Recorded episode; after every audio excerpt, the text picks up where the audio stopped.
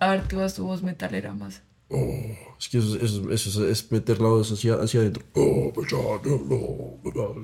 Sí, confirmen, confirmen. Confirme, confirme, confirme. Vivimos en un mundo en el que todos sentimos muchas cosas. y no sabemos cómo nombrarlas o cómo hablarlas. Y si le soy sincero, No hay mejor manera de hacerlo que Que hablar. hablar. pásela bueno, ríase, llore, haga lo que quiera. Este espacio es para ser más conscientes disfrutando el proceso. Soy Santiago Higuera. Y yo soy Paulina Ferro. Y les damos la bienvenida, así les soy sincero. ¿Les gustó? Bienvenidos.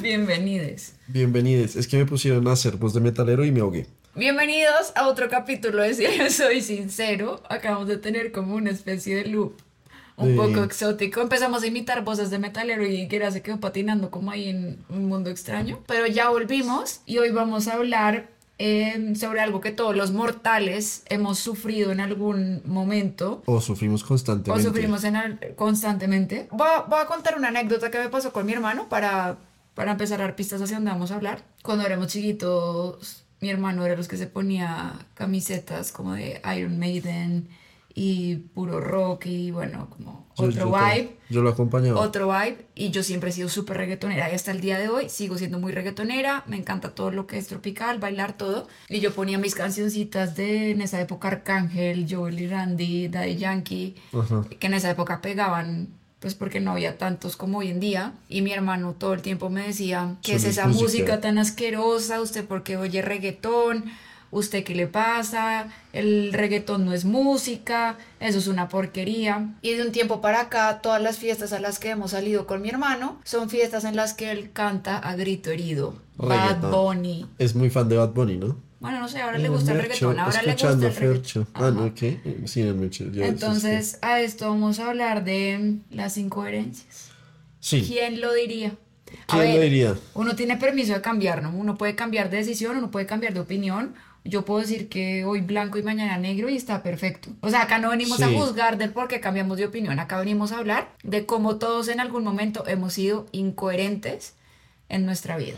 Tanto en cosas tan sencillas como la música, hasta en cosas emocionales. Por ejemplo, algo que es muy común, y digamos por lo que yo he pasado y seguramente tú también, es que uno para aconsejar es excelente con los amigos, pero a la hora de actuar a veces se vuelve un poco, se agüeva un poquito, ¿sabes? El, el famoso dicho de predica, pero no aplica. Exacto, entonces es lo, que le recomiendas a, le dices a tu amigo, pero es que como no viste las red flags de esa persona, y cuando te toca a ti, tampoco Las es justificamos. las justificamos, ¿sabes? Y entonces uno no las ve y uno es como, ay, no, me dijo, yo qué sé, eh, que le ha puesto los cachos a todo el mundo, a mí tan sincera no me los va a poner a mí, ¿sabes? Sí. Entonces que- creo que son esas incoherencias de, que en mi caso yo he tenido bastantes, cuando digamos yo trato de hablar acá muchas veces de cómo, de cómo buscar eh, herramientas para la ansiedad y demás. Y yo muchas veces hay herramientas que suelo utilizar que no me suelen servir. Está la incoherencia de yo tratar de ayudarlos a ustedes, pero yo también tengo mis momentos en que me siento mal o en el que tomo decisiones que yo sé que no debería tomar. Y a veces hasta conscientemente las tomo. No sé si te pasa. O sea, que digamos, a mí me dicen, no sé, no salga con esa vieja porque, ¿sabe? Le No va a ir mal. bien. No le va así. Y que todo el mundo lo ve menos uno porque uno está en un estado muy englobado. E igual Hormonal, termina siendo. hormonal. Hormonal, englobado. Y, y- y no lo termina haciendo, ¿sí me entiendes? Entonces creo que, creo que lo más responsable de nosotros también, como en este podcast, era, era hablar con ustedes de eso. Como, oigan, nosotros estamos tratando de hacer un montón de reflexiones, pero dentro de las mismas reflexiones nosotros también podemos a veces ser incoherentes y podemos fallar porque somos humanos, ¿no? Que, que igual yo creo que eso también es como la, el alma, podríamos decirlo, de este podcast, ¿no? Porque en este Exacto. podcast nunca hemos querido vender una verdad o ciencia absoluta, sino simplemente compartir con ustedes las reflexiones a las que hemos llegado, pero también desde nuestra humanidad, ¿no? Como mostrándonos muy transparentes y muy humanos con ustedes, que yo creo que eso es súper importante, sobre todo en ese momento en el que estamos, en donde hay muchos filtros y, y hay de todo menos humanidad, pero ese siempre ha sido como nuestro objetivo y, y hoy, una vez más reiterándolo, es el entender que hay temas que nosotros hablamos acá en el podcast, no porque ya los dominemos y tengamos la verdad absoluta, sino que también este espacio del podcast ha sido un lugar para nosotros también seguir transitando y seguir aprendiendo y seguir procesando lo que nosotros también estamos viendo en nuestra vida personal. Total. Entonces, no sé, un ejemplo de, de, de una, algo que para mí ha sido como una incoherencia, pues no incoherencia cada vez menos, pero que igual sigo trabajando mucho, es que yo soy fiel defensora de la vulnerabilidad, pero hay momentos en los que todavía me cuesta ser vulnerable. Claro. ¿No? Y, y yo lo hablo y yo digo, comunica, habla claro, sé sincero. La vulnerabilidad realmente es como lo que nos, nos abre las puertas a, a sanar, a transitar. Pero hay momentos que también por mis heridas emocionales Sí, y por mis traumas y por mis cosas, o porque también con la otra persona no, no me siento segura o no encuentro, no encuentro el espacio, he dejado de ser vulnerable muchas veces, ¿no? Que que bueno, y también entramos en otro dilema y es el que yo puedo decidir con quién sí, cuándo no, con lo que sea, pero también he sido víctima como de, de esta incoherencia de uno estar hablando y predicando mucho, pero a la hora de la práctica en algunas situaciones todavía tener un poquito de dificultad. No, y, y creo que se trata del el ser consciente de que esas cosas se pueden mejorar para uno seguir trabajándolas, ¿no? Por ejemplo, la vaina de cuántas veces nosotros le hemos dicho que estar soltero está bien, que estar solo, encontrarse, pero por ejemplo, en mi caso, yo sí quiero una relación, ¿sabes? Me gustaría estar, no estar soltero. Sí, total. A ver, eh, ¿qué implica eso? De lo que yo trato de hablar de acá es este, este, este, ese estado en el que estoy ahorita de soltería. Tengo dos alternativas, o sufrirlo y echarme la pena de, oiga, estoy soltero, no me copia nadie, ¿saben? O tratar de disfrutarlo y pensarlo en una preparación para lo que quiero estar, ¿no? ¿No? De acuerdo. Ese, ese, digamos, es una incoherencia que creo que muchas personas tienen y que se la pasan diciendo como, no, yo estoy feliz solo, no sé qué, y cuando llegan a la casa se mueren por tener una pareja. Que está bien, ¿sabes? Está, está bien, está bien, pero también creo que es lo mismo, también es de alguna forma mostrarse vulnerable antes, eh, aceptarse uno ciertas cosas. Oigan, sí me gustaría estar con alguien, ¿sabes? Yo les voy a contar mi última, mi última anécdota de incoherencia, es bastante chistosa. A ver. Em, bueno, no la última, pero la que no me acuerdo.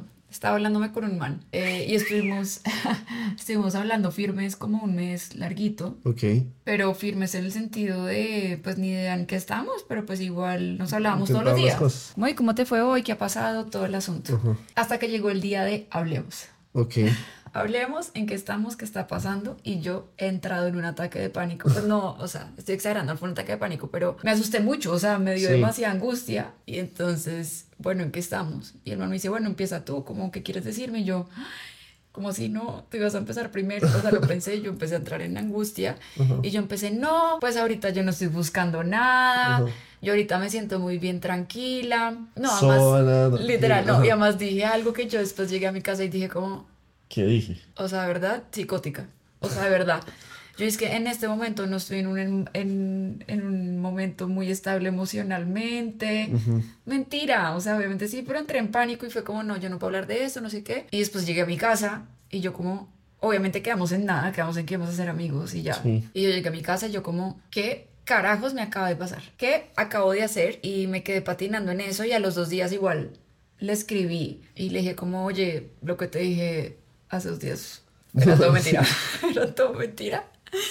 Sí, estoy estable emocionalmente. Ahorita no sé si quiero algo serio o no, pero pues estoy con la apertura. O sea, y como que ya ahí reparé y como que... eh, re- sí, reparé la incoherencia que había tenido, pero, pero, Pero pucha, yo sí. creo que es normal que uno se asuste y que uno quiera No. salir corriendo. Yo, yo creo que acá el tema de la incoherencia no es que no nos permitamos esos momentos de incoherencia, sino que simplemente ser conscientes de cuando los estamos teniendo, ¿no? Total, total. No, y digamos, en, en cosas tan sencillas como temas como la responsabilidad y demás, eh, afectiva y demás, yo creo que muchas veces uno no ha sido responsable efectivamente durante su vida y después uno viene a hablar del tema y creo que se trata de, oiga, ser consciente que en ese momento no fui responsable efectivamente y quiero crecer y quiero enseñarles a ustedes un poquito para entre todos tratar de mejorar las cosas. Pero obviamente uno sigue fallando muchas veces, ¿sabes? Yo, yo, he, yo he gosteado personas como a mí me han gosteado, si me entiendes, que eso es falta de responsabilidad afectiva y creo que es la vaina de decir al menos ser consciente con uno mismo, porque hay personas que están convencidas que no lo han hecho, que, ¿sabes? Y que realmente están en, en su proceso de decir, no, yo no, yo no, yo no, o, o simplemente no les importa, ¿sabes? Pero digamos, en, en tu caso, qué bueno que después de, que te- de hablar con el man, creo que te ganó más la ansiedad de alguna forma en ese momento. Obvio, que susto, 100%. Qué pánico, además porque me cogió súper fuera de base. Exacto, y esas conversaciones son difíciles de tener, ¿sabes? Esas conversaciones que a uno le enfrentan a una realidad que uno está, mucha me tocó. Es que ya, el examen era hoy, no me preparé para el examen. Creo que es muy similar el sentimiento de, de, de cuando no le pueden hablar de vainas que no se espera, conversaciones incómodas, por decirlo así, pues uno muchas veces no sabe qué va a reaccionar. Por ejemplo, yo, yo, yo- esta es la más chistosa mía y es que de historias así. Yo una vez estaba tragadísimo de una de mis mejores amigas y ese día la llamé a la casa y le dije, oye, tenemos que hablar. Y, y, ella llegó a mi casa, no sé qué, y yo le dije, bueno, te tengo que contar una vaina muy importante. Eh, y pues me lo iba a declarar, o sea, literalmente estoy tragado de ti. Y llega y me dice, entonces yo llegué, y dentro de los nervios, no me preguntes por qué, pero yo le dije, ¿cómo soy gay? ¿Qué? Le dije, soy gay. Y ella se emocionó, fue como, no, qué emoción. Y yo, no, no soy gay, no soy gay. Era para aliviar. Era un chiste que salió mal. eh, chiste, sí, pero salió, salió muy mal el chiste porque ya casi me da un abrazo y me ¿sabes? Pero, pero creo que es como que muchas veces esas incoherencias pueden, pueden también nacer de momentos muy particulares en los que uno se siente incómodo, ansioso y no sabe cómo reaccionar ante la presión, ¿sabes? O que muchas veces uno dice cosas que uno después termina diciendo, yo, ¿por qué dije eso, ¿sabes? Digamos, eh, que uno termina embalando personas o uno está saliendo con alguien y por allá le dice en un momento te quiero y ya en dos semanas saliendo y uno es como, ¿por qué dije eso? ¿Sabes? De los nervios. Sí, a mí me ha pasado, 100%. Y yo después llego a mi casa y yo dije como, ¿qué, ¿qué hice, weón? Me metí una embalada durísima, ¿sabes? Entonces creo que también es muy humano el, el, tener esas incoherencias porque el ser humano de por sí es incoherente en muchas cosas, ¿sabes? Y, y yo creo que ahí el tema no es tanto lo que digo, como no de tenerlas, sino de poder hacer conciencia de cuando las estamos teniendo. Porque igual vamos a ser incoherentes y nos vamos a dar cuenta o al día siguiente o a los tres días como yo o un año después, ¿sabes? Es como de, uy, yo tanto que critiqué esto el año pasado y yo, fui... y yo estaba en las mismas. Sí, total. Eh, por ejemplo, otra incoherencia que yo esta la he venido trabajando desde hace mucho tiempo y es como que yo, mm, yo criticaba mucho el juicio, pero no me daba que por... Cuenta que tú también juzgabas. Exacto, o sea, pero en el sentido de, estoy juzgando a los que juzgan. Ok. ¿Sí me explico? Entonces yo como, uy, no, qué mamera, qué mamera salir con esa vieja, esa vieja juzga mucho, eh, o que salir con ese parche, ese parche juzgan y se la pasan criticando, y yo qué estoy haciendo mientras digo esto? Sí, total. Juzgando y criticando. Entonces también son esas incoherencias en las que uno se mete, que pucha, es difícil, o sea, es difícil uno 100% ser coherente, yo creo que, que lance la primera piedra, o sea, es como no. Y yo creo que en los momentos en que uno más incoherente es 100% es en la juzgada, porque cuando hay dolores de por medio y demás, a veces es muy difícil no juzgar a una persona, ¿sabes? O sea, si una persona te hizo daño, no juzgarla, por ejemplo, es muy complicado. O si hay personas con las que tú tienes un recuerdo negativo, por ejemplo, eso, esas personas antes ser una jartera y salir con ellas y lo trataban mal a uno, es muy difícil sacarse eso de la cabeza y no juzgar. Yo lo hago todo el tiempo, ¿sabes? Todo el tiempo y uno, uno por ejemplo, no puede asumir, no puede, no asume a veces de la vaina de, oiga, la gente puede cambiar. Exacto, como que uno da por sentado de que si este niño me mordió cuando estábamos en el colegio, el man a sus 30 años sigue mordiendo. Ah, sí. Pues vamos a ver y hacer, ¡ah! No, pero, pero, pero literalmente, y yo creo que no, no está mal, porque además también puede pasar que las personas realmente no hayan cambiado y que el huevo siga mordiendo, pues en el caso, pero entonces creo que también es, es bueno tener como la, la, advertencia de, oiga, esto pasó con esta persona, de pronto no puede ser la mejor, pero creo que tampoco cerrarse la posibilidad de que sea diferente, ¿no? O sea, de uno redescubrirse, pero, pero siento que, sí, que esas incoherencias son, son bastante comunes y son difíciles de, de aterrizar. Sí, son muy difíciles de aterrizar y además creo que son pocas las personas que logran ser conscientes de sus incoherencias. Tú ves mucha gente en ese círculo vicioso de eh, ellos juzgan y yo los juzgo, pero ellos son los que están juzgando y no yo. Y, los, siguen en ese círculo y siguen en ese círculo, pero nunca paran como todo a decir, oiga, creo que la amarré. O digamos, hay personas que con lo que tú cuentas que no le dijiste al man lo que sentías, hay personas que se quedan con esa versión por el resto de la vida y nunca le dicen, oye, no, la verdad no sentía eso por, por incomodidad, ¿sabes? Yo, por ejemplo, con, con mi mejor amiga, la que te conté ahorita, no le, no le dije que ya me gustaba como durante dos años. Y me mamé esa vaina dos años, la veía saliendo con otros manes, contándome los manes, y yo por dentro así que me... Llegabas a sufrir a tu Llegaba a sufrir, a llorar, y yo, sí, eres mi mejor amiga. Y todo el mundo diciendo como, dígale. Sí, total. Entonces son esas incoherencias de, oiga, yo estoy, yo, yo, yo digo a todo el mundo que sea sincero, pero no estoy siendo sincero y estoy sufriendo un montón por mi falta de de sinceridad. Sí. Y, y ahí aparece un tema súper importante que yo lo, yo lo venía hablando hace unos días en, en mis redes y era que como también muchas veces todos estos temas que hablamos acá en el podcast y que bueno también están muy de moda en TikTok y en Instagram mm. terminan volviéndose una regla, ¿sí? Como el tema del gaslighting, el tema de la responsabilidad afectiva, el tema de ser sincero y yo creo que ahí nos hemos equivocado porque ser consciente de estas cosas no implica que ahora las tengo que hacer porque eso es lo correcto, ¿sí? Entonces ahora me están diciendo que la forma correcta de relacionarme es esta, entonces ahora voy a mm. hacer eso porque es lo correcto, sino yo creo que es más una invitación a que nosotros utilicemos estas herramientas, pero para para seguir generando conciencia. Entonces, yo no soy responsable efectivamente contigo porque me toca, sino porque yo entiendo, genuinamente puedo sentir y entender lo que eso puede repercutir en otra persona. Total. Y lo comprendo. Entonces, ahí hay otra incoherencia. Como de que me creo, uy, pucha, esto sí es una incoherencia gigante que yo he visto un montón. Yo he pasado por ahí, no, no me voy a lavar las manos, yo he pasado por ahí, pero es como, como ahora está tan de moda todo el tema del proceso espiritual. Entonces, ahora todo el mundo siente que tiene el derecho de poderle decir a los demás lo que tienen que hacer con su vida. Yo ni siquiera como psicóloga le digo a mis pacientes lo que tienen que hacer con su vida. Nunca. Yo solo les hago preguntas para que ellos solitos lleguen a lo que quieren llegar. Pero estas personas que ahora se creen con la verdad absoluta y me he dado cuenta que también hay muchas personas que se las tiran de espirituales y no lo son. No es que no lo sean, sino que... No siguen las mismas Es este ego espiritual, ¿no? El ego espiritual es que yo me creo superior a ti por ser un ser de luz. Entonces son estas personas que suben videos todo el tiempo como de no, y he meditado y me he trabajado en mí y estoy tranquila o tranquilo o tranquile porque yo sé que todo lo que he hecho lo he hecho desde el bien y desde la espiritualidad y desde la iluminación porque yo soy un grandioso ser de luz que yo puedo servir a todas las personas y yo estoy súper iluminado para darte la respuesta a las cosas y yo empiezo a escuchar eso y yo soy como sigue siendo ego, sigue siendo ego porque tú, tú estás sintiendo que eres el que más, más luz le da al mundo. Sí, entonces también es la incoherencia de estoy viviendo una espiritualidad, pero al mismo tiempo no. Y que también está bien, es decir, hace también parte del camino,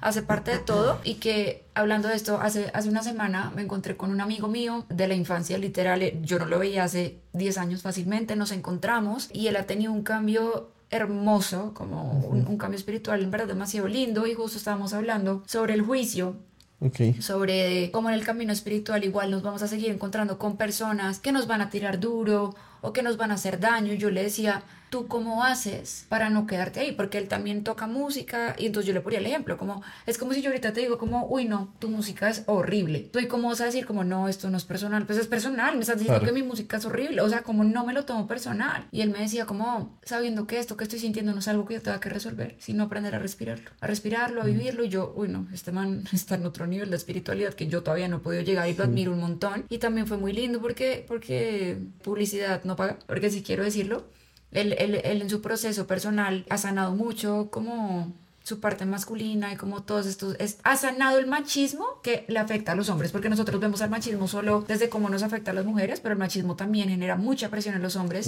y él ha podido sanarlo muy lindo y ahorita como que él quiere empezar a hacer un trabajo directamente con hombres que se me hace hermoso, por si quieren ir, pues les paso el dato porque siento que es un espacio muy lindo para que los hombres sanen y pues con él también habiéndolo vivido, pero entonces hablábamos precisamente de esto de esta incoherencia espiritual o esta incoherencia de proceso personal y bueno, y también de todo, de las relaciones de pareja, de familia y todo, como entramos ahí. Y siento que lo pudo abordar de una manera tan linda que yo creo que hasta el día de hoy él, no es consciente de, de, lo que me dejó pensando a mí, también recalculando, como tú dices, pues la, la, forma en la que nosotros vivimos, pero sí, yo creo que el truco más allá de la incoherencia es nosotros ser conscientes de cuándo lo estamos sí, haciendo. total. Por ejemplo, frente a esos temas de, de la masculinidad y demás, creo que hay un montón de incoherencias que se formaron por el mismo machismo por ejemplo, cuando a ti te decían, yo, tú y yo al menos, creo que las generaciones nuevas todavía no, pero sí que hicimos todavía en un ambiente bien machista, que, nosotros, digamos, creo que nuestra generación ha sido como el proceso más... De empezar a romper. De, de empezar a romper, pero, pero crecimos principalmente todavía en un ambiente supremamente machista, en el que, digamos, habían incoherencias del tipo de cuando el man se come un montón de viejas, es el más putas, ¿no? Pero cuando la vieja se come un montón de manes, entonces... Es una perra.